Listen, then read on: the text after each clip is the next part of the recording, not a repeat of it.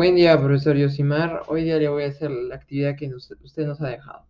La primera pregunta es, realizar una presentación de tu persona donde destaques tus virtudes, habilidades, qué es lo mejor que haces o realizas, en qué destacas. Bueno, me presento.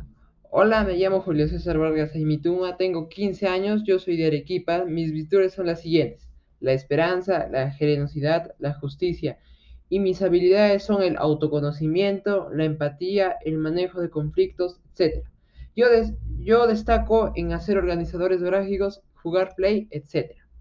La segunda pregunta es, ¿en qué te gustaría mejorar o trabajar con, con tu persona para sentirte mejor? Me gustaría mejorar mi carácter para que sea menos enojón. La tercera pregunta es, cuando realizas un buen trabajo o actividad, ¿cómo te sientes? Me siento bien conmigo mismo porque hice mi actividad correctamente. La siguiente pregunta es, ¿qué, qué dicen tus seres queridos o tu entorno respecto a un buen trabajo o lo contrario? Ellos me felicitan porque hice un buen trabajo y reconocen mi esfuerzo. ¿Tú crees que la utilización de las redes sociales ha afectado la autoestima de las personas? ¿Por qué? Sí, porque hay muchos prejuicios en las redes sociales. Se ve más la imagen corporal que los sentimientos. Muchas gracias, profesor.